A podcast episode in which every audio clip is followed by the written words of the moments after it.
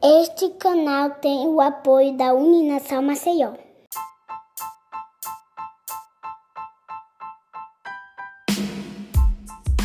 Olá, bem-vindo a mais um episódio do É Freud. Hoje o tema é os desafios do psicólogo e convidamos para falar sobre esse assunto Zaira Rafaela Lira Mendonça, psicóloga, mestre em psicologia, especialista em psicologia clínica e saúde mental, com formação em psicoterapia infantil e adolescente, servidora pública da Secretaria Municipal de Assistência Social de Maceió, com lotação atual no CRAS, psicoterapeuta, professora universitária e atual presidente do Conselho Regional de Psicologia de Alagoas, o CRP 15. Olá, estamos com Zaira, atual presidente do CRP 15 Zaira, é um prazer muito grande ter você aqui conosco, gravando um episódio para o nosso podcast É Freud. É uma satisfação imensa estar aqui contigo. Então, muito obrigada desde já por aceitar o nosso convite. Eu quem agradeço, assim, primeiro eu parabenizo a iniciativa, né? Eu já acompanhava a página de certa maneira, achava a ideia bem irreverente, né? Freud é Freud e ser bacana demais vocês terem essa iniciativa e desde o início da graduação vocês já estarem implicados em é, comunicar a psicologia da melhor maneira possível. Isso. O intuito do é Freud é que a gente possa levar a psicologia de uma forma bem é, diversificada para que a sociedade entenda o que a gente quer passar, já que a gente percebe que a psicologia ela é passada de uma forma muito restrita uma linguagem muito científica e que as pessoas normalmente não entendem ou têm um certo preconceito ainda. Então, o nosso intuito é justamente esse. E hoje, é, tanto em alusão ao Dia do Psicólogo, quanto ao trabalho que a gente vem percebendo da psicologia nesse período de pandemia, nós resolvemos gravar um episódio mais direcionado a esses pontos.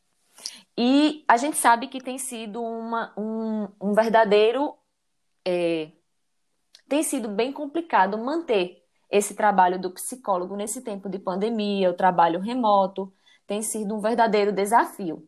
Então, como tem sido para vocês, você enquanto presidente do CRP, como é que tem sido o trabalho remoto nesses tempos de pandemia, Zaira?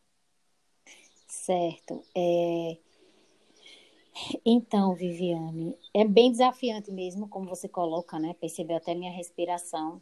A gente está comemorando aí a, a Semana da Psicologia, né? Porque dia 27 de agosto é o Dia da Psicologia. Há 58 anos a nossa profissão foi regulamentada no país. É, e é, é pouquíssimo tempo, né? E para quem tem ainda pouco tempo de quilometragem, já está enfrentando, digo enquanto profissão, já está enfrentando essa avalanche que se chama coronavírus, né, Covid-19, é, tem sido bastante desafiador. Só que aí a gente aqui entende que é, também é uma oportunidade, ainda que na adversidade, da psicologia mostrar que veio, né? Da gente conseguir colocar o nosso saber a serviço né, da sociedade, a serviço das pessoas, a serviço dos indivíduos, a serviço das coletividades.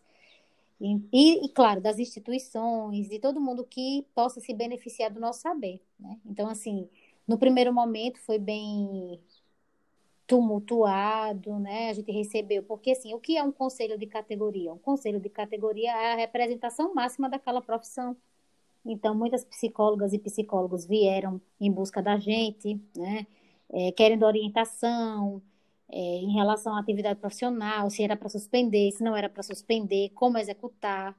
E aí a gente, do Sistema Conselhos de maneira geral, além do CRP 15 de Alagoas, mas os outros conselhos de psicologia do Brasil e também o Conselho Federal de Psicologia, a gente se engajou né, nessa, nessa luta de orientar a atividade profissional dos colegas.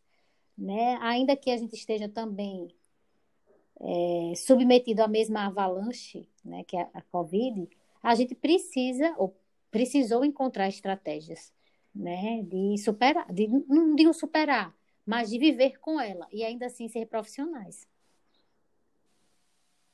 Entendo. A gente percebe que os desafios são imensos, não é? Principalmente agora. Mas quais foram, qual é a regulamentação que foi utilizada pelo CRP para que possa haver esse trabalho remoto? Tá. É... Então, Viviane, na verdade, o trabalho mediado por tecnologia da informação e da comunicação, que a gente vai chamar de TICS, né? Porque a gente já, na verdade, a gente já tem uma resolução de 2018, é, acho que é a 011 de 2018, que ela regulamenta as atividades do psicólogo mediado por TICS, ou seja, não foi a pandemia que veio a esta, que, que veio fazer o conselho estabelecer uma possibilidade de atendimento remoto. Isso já era viável antes de pandemia, né? Inclusive pela naturalidade com que os processos tecnológicos já fazem parte do nosso cotidiano. Né? Então, assim, a psicologia poderia se privar ou se furtar a orientar os seus profissionais a utilizarem as ferramentas. Então, isso já acontece desde 2000, eu digo assim, uma orientação mais diretiva nesse sentido já acontece na resolução de 2018. Com a pandemia, a gente da, do Conselho, logo em março, no, no começo de abril, a gente editou uma resolução que flexibilizava ainda mais a possibilidade de oferta de serviço psicológico por tecnologia da informação.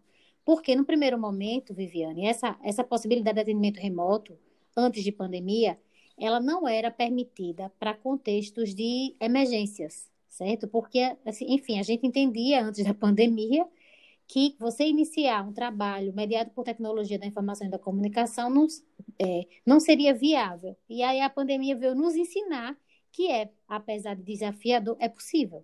Então, a gente, em março, acho que é a 4 de 2020, a gente suspende alguns artigos da 11 de 2020, é, permitindo que os psicólogos atendam remotamente, mesmo em contexto de calamidade e emergência, né? E aí, assim, estratégias e metodologias e procedimentos, na verdade, ainda estão em construção, sabe, Viviane? O que a gente orienta em termos de atividade profissional, sempre, e aí, independente de ser remoto ou de ser presencial, é que a gente precisa lembrar do código de ética, né? Ele é a nossa carta magna. Então, assim, tá na dúvida, vai no código de ética, porque é, tudo é muito novo em termos de procedimento. Agora, desde que eu resguarde o sigilo, né, e faça registros das atividades profissionais às quais eu presto serviço, eu posso utilizar a tecnologia da informação e da comunicação. Em atendimentos, como a gente vai dizer, síncronos, né, eu sei que é para as pessoas entenderem, porque essas palavras têm circulado, ou assíncronos, ou seja, em atendimentos, é, como é que eu posso dizer, ao mesmo tempo, interação ah, é, em tempo real, como a gente pode estar conversando aqui, ou numa interação que fique via e-mail, ou seja, em tempo gradativo, né? Um responde, outro responde, que não é em tempo real, mas que a comunicação se dá. Então, assim, os psicólogos têm utilizado bastante e, vou te dizer honestamente, a população também se beneficiou bastante agora. Só um dado, né, para voltar a palavra para você, porque você já viu que eu gosto de falar mesmo. é, é, além de psicóloga, professora e ainda presidente do conselho, a gente acaba né, desenvolvendo mesmo a, a habilidade de falar.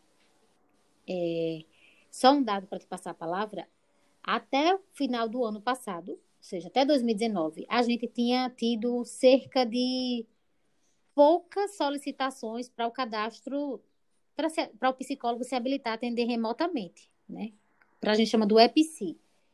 E, e, e, nesses meses de pandemia, a gente, eu vou dizer, a gente colocou oito vezes a mais psicólogos, a gente autorizou oito vezes a mais, um número de oito vezes a mais. Então, para a gente ver como os psicólogos também é, correram atrás de, de fazer o cadastro para prestar o serviço remotamente, pela demanda social, né? Eu entendo. É, você falou do EPSI. É um app um aplicativo que pode ser utilizado para esse trabalho? Ai, Viviane, é ótimo. Um app, meu Deus, o que é um app? Né? Vocês, vocês modernos, pós-moderno, pelo amor de Deus. Não, não é um app. Não é, eu ainda falo app, não, não é um app. Na verdade, o EPC é uma plataforma de cadastro de profissionais que é disponibilizada pelo Conselho Federal de Psicologia. Qualquer pessoa, é, pessoa física, né, ou nós, profissionais da psicologia, a gente pode acessar esse cadastro. Bota lá, é PSI, EPSI. E aí a gente acessa esse cadastro e se cadastra para poder ser permissionado a realizar atendimento mediado por tecnologia. porque não é só estar inscrito no Conselho de Psicologia que nos habilita a prestar serviço remoto, atendimento remoto. Pelo menos por enquanto, né? Como as coisas se diversificaram muito, a gente. Porque, assim, tem psicólogos que prestam é, atendimento remoto, tem psicólogos que prestam atendimento remoto e atendimento presencial. Então, a maneira do conselho conhecer os profissionais e também orientar e fiscalizar a atividade é eles fazendo esse cadastro no EPC, né, de atendimento por TICS. Acho que é isso. Entendo. Quais são as principais normas a serem seguidos nesses atendimentos?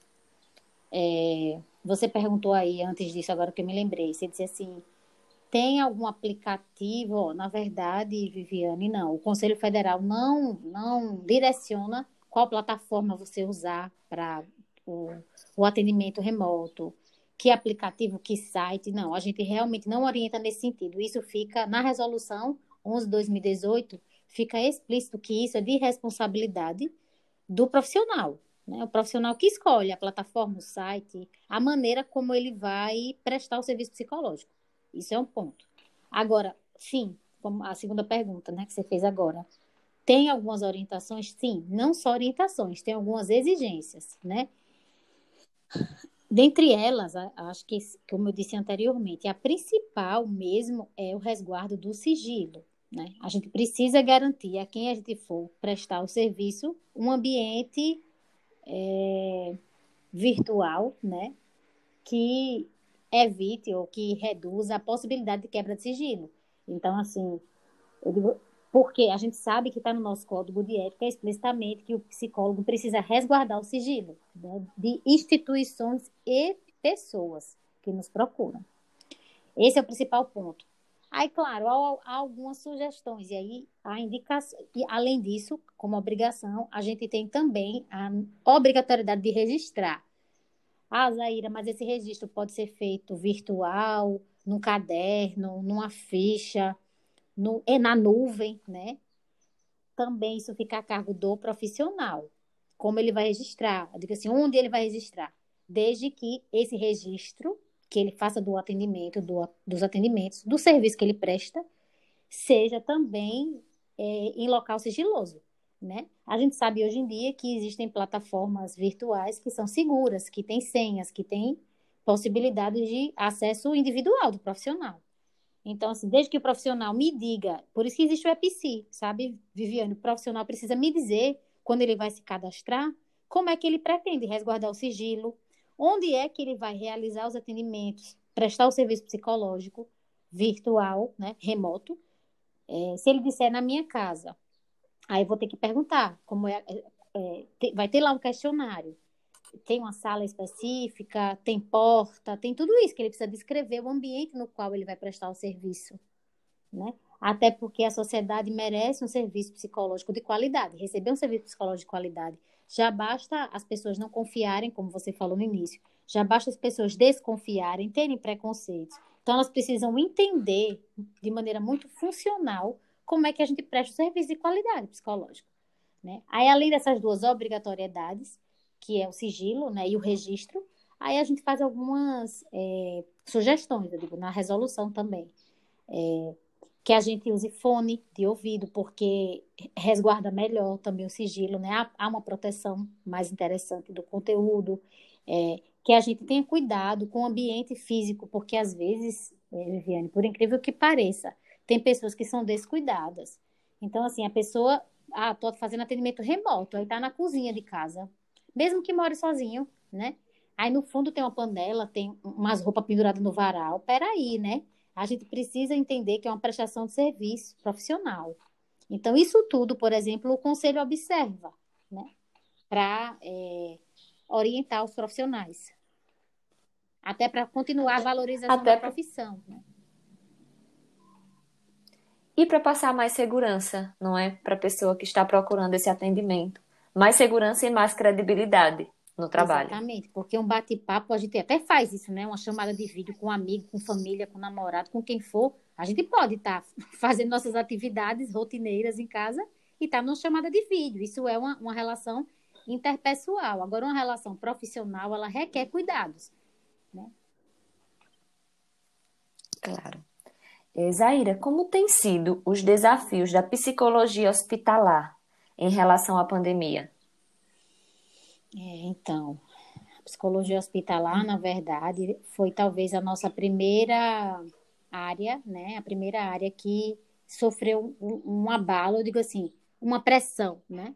Porque muitos outros serviços, ou setores, ou empresas, ou escolas, ou, digo assim, áreas que a gente atua, ou a clínica, é, eu mesma atuo no CRAS, fechou duas ou três semanas, eu digo assim, os serviços passaram um período de adaptação. O hospital não, né? O hospital não fechou, não parou, não, não teve tempo nem de respirar, nem para elaborar e, promo e produzir é, possibilidade de intervenção. Eu, eu acho que é tão, tão por isso que existe uma sociedade, né? Sociedade Brasileira de Psicologia Hospitalar, SBPH, é uma entidade da psicologia e é, tem até uma psicóloga daqui de Alagoas que eu gosto muito dela, que ela é, é diretora dessa sociedade, né?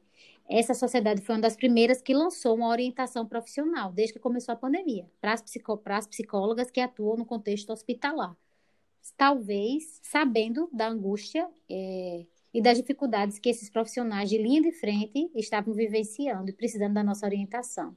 É, penso, Viviane, que é, foi bastante desafiador, ainda está sendo, mas foi mais no início para a psicologia hospitalar.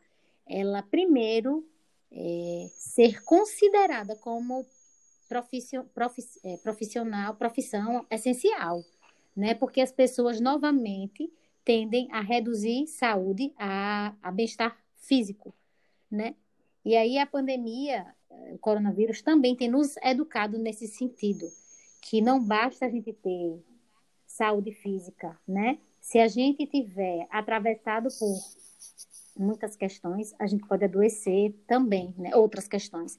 Então, assim, a psicologia hospitalar teve que administrar a própria equipe, isso eu escutei de muitas colegas que atuam no hospital, né? que as equipes que atuam, assim, aí sim, com a, é, com a enfermagem, dizer, com o corpo de maneira mais é, instrumental, né? Que tem que fazer processo de higienização no corpo das pessoas, né? A enfermagem, a própria medicina, né? Mas mais a enfermagem passou, atravessou um momento muito difícil.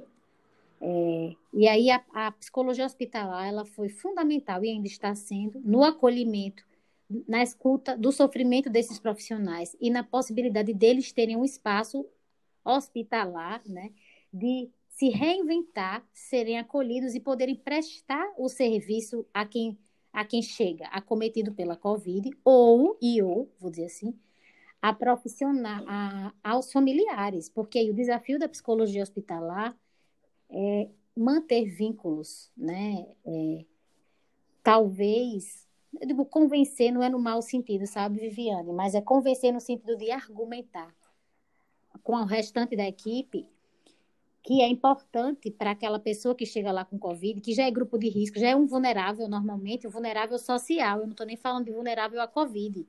Idosos, eles já são um grupo considerado vulnerável, socialmente psicologicamente, por estarem no, numa faixa do ciclo do desenvolvimento, que requer cuidados e, e aquisições e perdas específicas. Então, assim, a agenda da psicologia, a gente estuda os ciclos de desenvolvimento.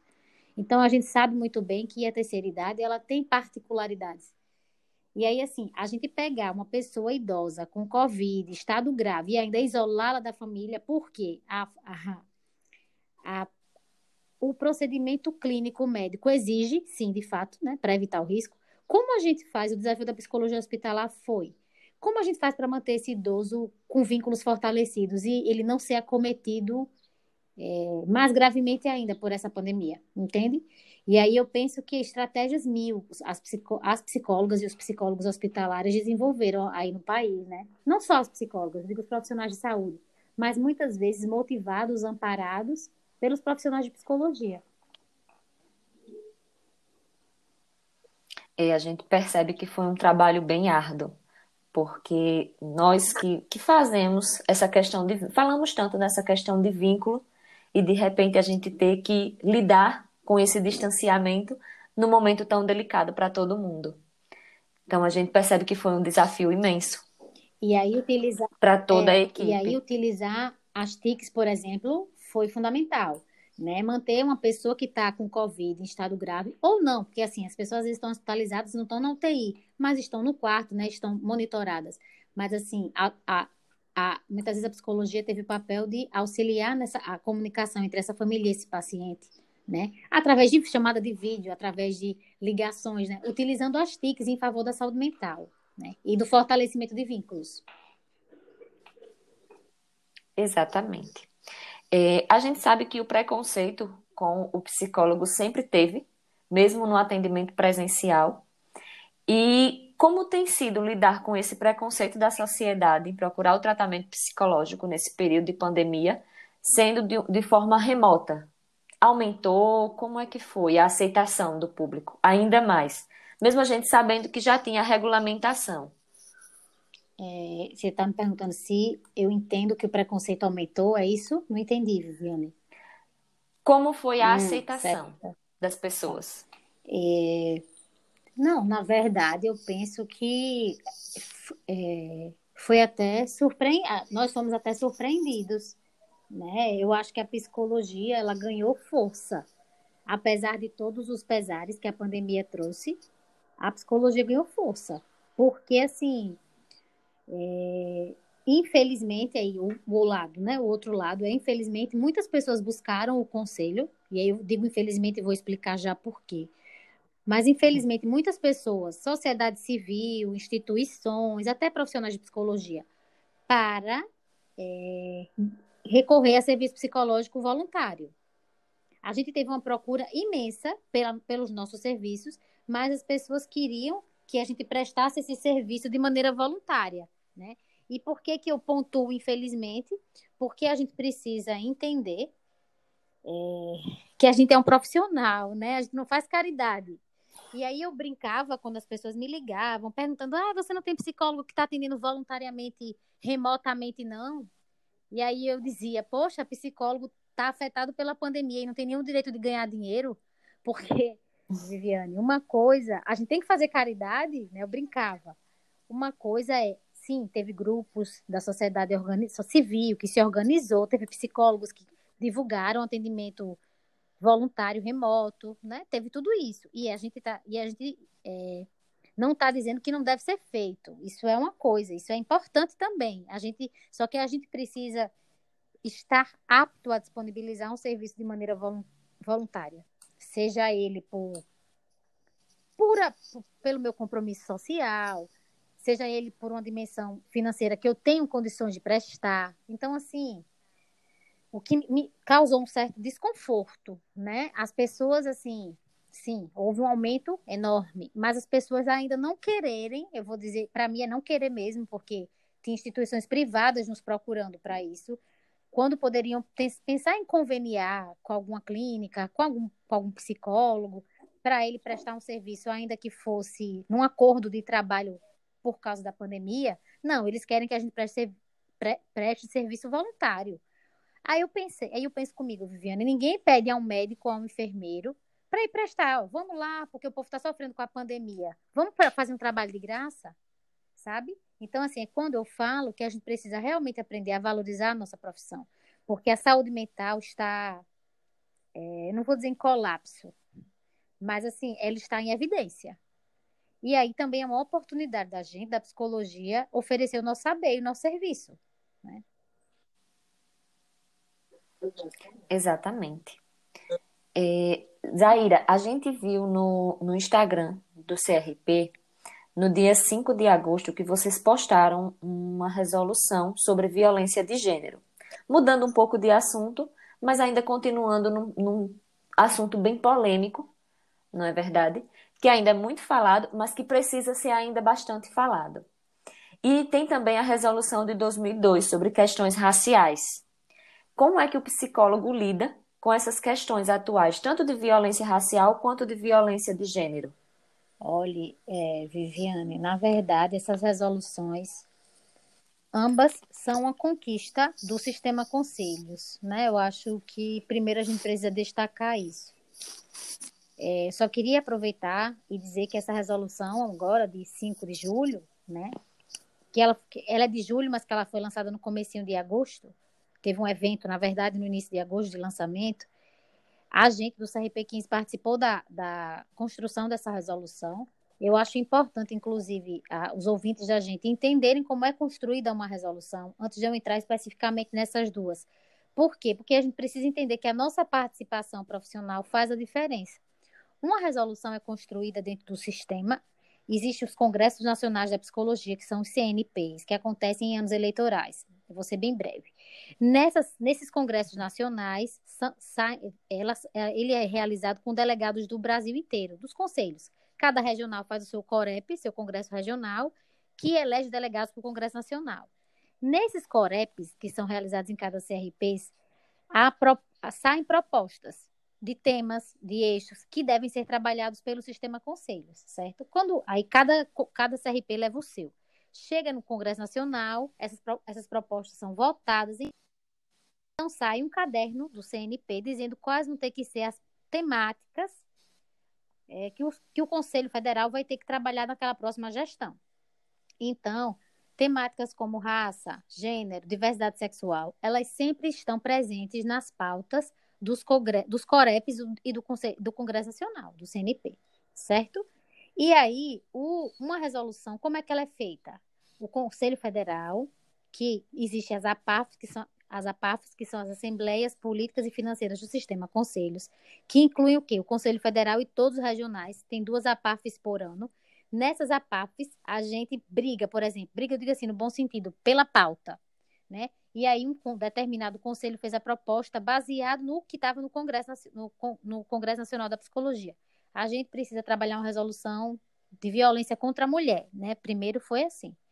E aí, vai para lá, vem para cá, foi montado um grupo de trabalho, um GT e o CRP 15, no meu no caso, a minha pessoa, na época, que ainda não era presidente, mas já era conselheira, quis entrar nesse GT para construir essa resolução.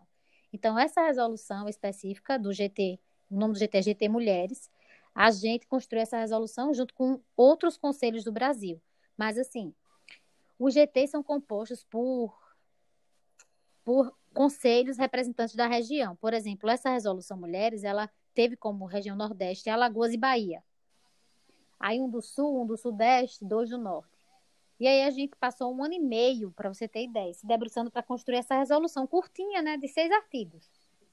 Só que vai e volta, discute, lê, leva para a plenária de novo, da PAF, e a PAF dá outras dicas, enfim, é um processo longo de construção de uma resolução. Então, a gente entende que é um marco, é histórico. Nós temos uma categoria de maioria feminina, certo? É, como a resolução bem pontua, cis, não, é, cis, trans, transgênero, né, travesti, enfim. Mas a gente precisa é, dar visibilidade às mulheres, né, na psicologia. E aí, voltando para a pergunta que você me fez, essas duas resoluções, tanto a da orientação para o psicólogo frente às questões raciais, que é de 2002, como essa agora de 2020, primeiro que a gente tem que entender que essas resoluções elas estão completamente alinhadas com o, a Declaração Universal dos Direitos Humanos. Que eu não sei, Viviane, se você conhece, se não conhece, vai conhecer. O nosso Código de Ética, ele tem princípios fundamentais, além dos artigos. E, se a gente, e princípios fundamentais são é logo no início do, do código. Os princípios fundamentais são todos balizados na Declaração Universal dos Direitos Humanos. E está lá explicitamente que a gente não pode ser conivente com nenhuma forma de opressão, de violência, né? A gente não pode colocar a psicologia para fortalecer padrões hegemônicos de preconceito e que estigmatize e que polarize. Então, isso está no Código de Ética. E o nosso Código de Ética é de 2005, o mais novo, né? Então, e essas resoluções, na verdade, elas, elas, eu vou dizer apenas, viu, não é reduzindo a importância, mas ela, elas apenas pormenorizam o que já está no Código de Ética. A questão é que muitas vezes os nossos psicólogos e psicólogas é, têm alguma dificuldade com o Código de Ética, eu acho, eu vou dizer assim, ou porque não fala especificamente da, do tema, não fala assim, olha, no que tange a violência de gênero, faça isso, isso e isso. No que tange a preconceito racial, faça isso. Isso não está no Código de Ética. Então, a resolução ela vem pormenorizar, detalhar, ou seja, aplicar o Código de Ética a situações específicas. Só que, é como eu digo, para mim o Código de Ética ele é bem, eu não vou não, ele não é perfeito não, Mas eu nunca, eu, Zaira, psicóloga, antes de ser do sistema conselhos, eu nunca tive dificuldade na minha atividade profissional. E eu atuei, olha, em muitas áreas já. Por quê? Porque para mim o código de ética, ele é uma carta generalista. Então, se eu estou em alguma área, eu preciso aplicar o que está no código de ética. Aí, assim, uma coisa que é importante a gente destacar dessas duas resoluções que você traz é que isso do é, o, a Declaração Universal dos Direitos Humanos está, assim, digamos, no fundo de ambas as resoluções. O Código de Ética também está no fundo das duas resoluções, né? Pano de fundo. Outra coisa que as duas resoluções têm de maneira similar é a preocupação com sigilo, como o psicólogo deve manejar essas questões, que são questões muito delicadas, né, Viviane? Tanto a violência quanto o racismo, que também é um tipo de violência, né? Ambas, na verdade, são questões estruturais da nossa sociedade, né? E ambas as resoluções colocam o profissional de psicologia no lugar de não ter o direito de ser mais um mantenedor dessa estrutura. Isso é que é o grande desafio. Porque muitas vezes os psicólogos eles fortalecem padrões de preconceito. E aí essa, essas duas resoluções, elas chamam a, a psicologia, né, o psicólogo, a refletir sobre o seu fazer, sobre as relações raciais, sobre as relações de gênero e também sobre a gente não usar as nossas ferramentas e instrumentos psicológicos, né, que sejam eles quais forem, subjetivos, objetivos, para manutenção de, de, de preconceitos ou de violências. Entendo perfeitamente. Zaira, agora só para encerrar, o que você diria para esses novos profissionais que estão se formando e vão entrar no mercado tão competitivo e cheio de desafios? Então, Viviane, primeiro eu diria assim: só existe uma salvação para a psicologia, a única salvação, estudo. Né? Eu acho que não adianta eu querer ser psicólogo de boca. É, de boca no sentido de, ah, ah, eu não tenho preconceito. Ok, isso é, isso é fundamental para ser psicólogo. Na minha avaliação, tá? A Zaira, como você perguntou. É, e eu, claro, eu tenho, eu tenho concepções preconcebidas, porque eu sou um ser humano que foi constituído nessa sociedade. Mas para eu ser um bom psicólogo, eu preciso gradativamente na minha formação, me deparar com questões que vão me fazer, ou que devam vir né, a me fazer sair da minha zona de conforto, né? das minhas questões preconcebidas e entender que o que é meu é meu, o que é, da, o que é do outro é do outro, e enfim, isso é um, para mim isso é fundamental.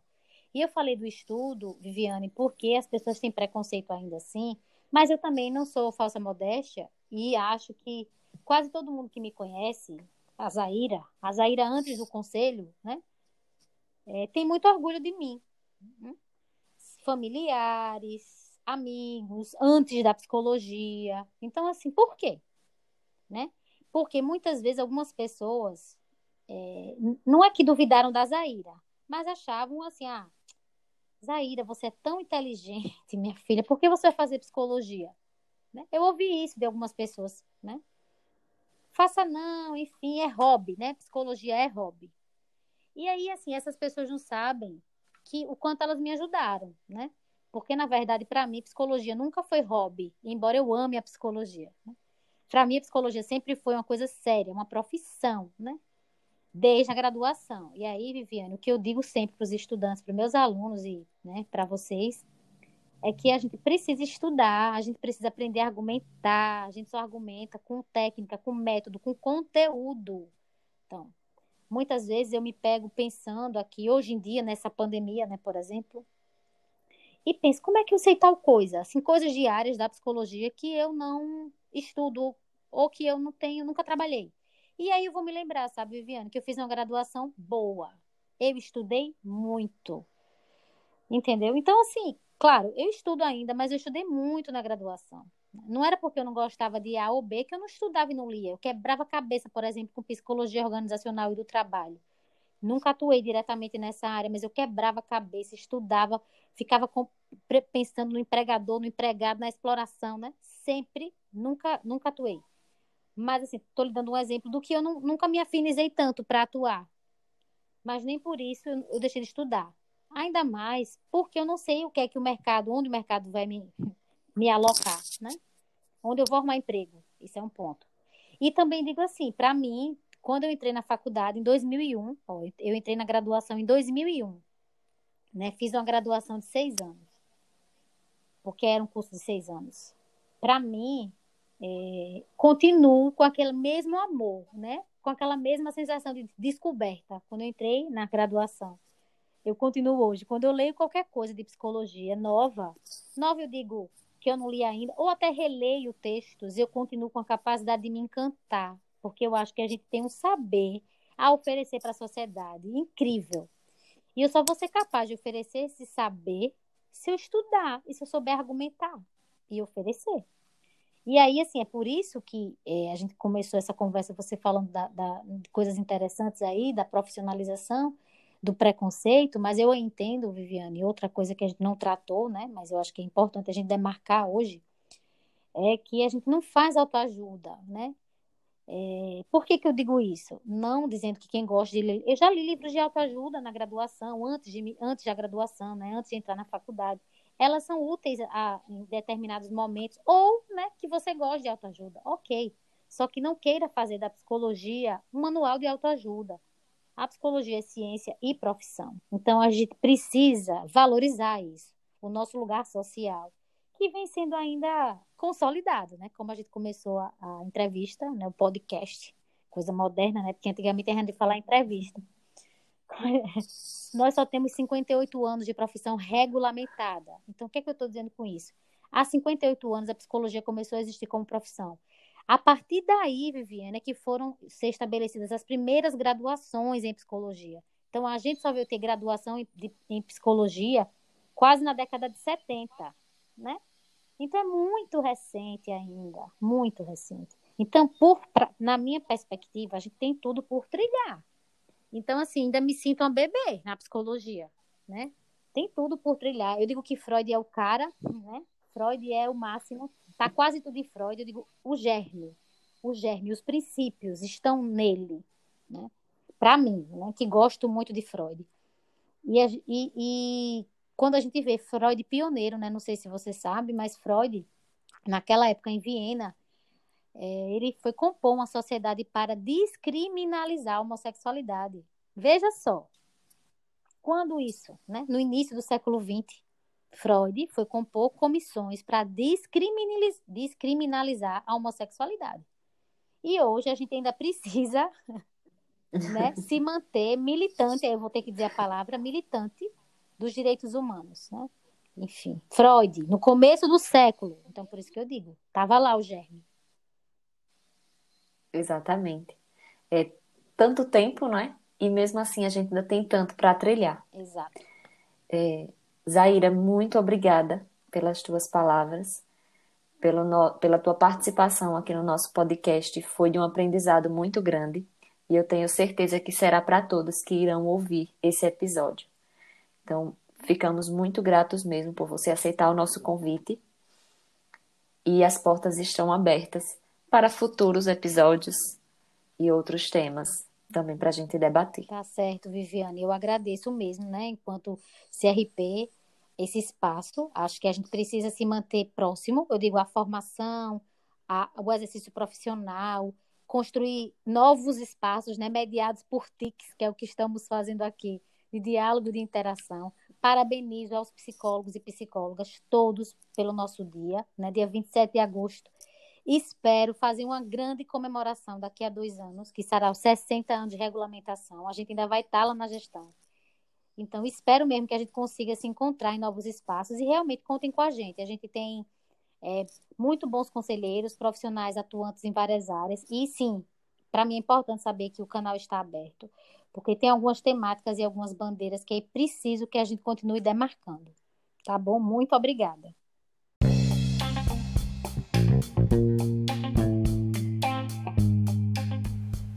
Esse foi mais um episódio do É Freud. Esse canal conta com a participação de Ed Gama, Laila Emanuele, Radjalma Alves, Sabine Helman e Viviane Oliveira. Visite nossa página no Instagram e fique por dentro do lançamento de cada episódio. Você também pode deixar sua crítica e sugerir novos temas. Obrigado e até o próximo episódio.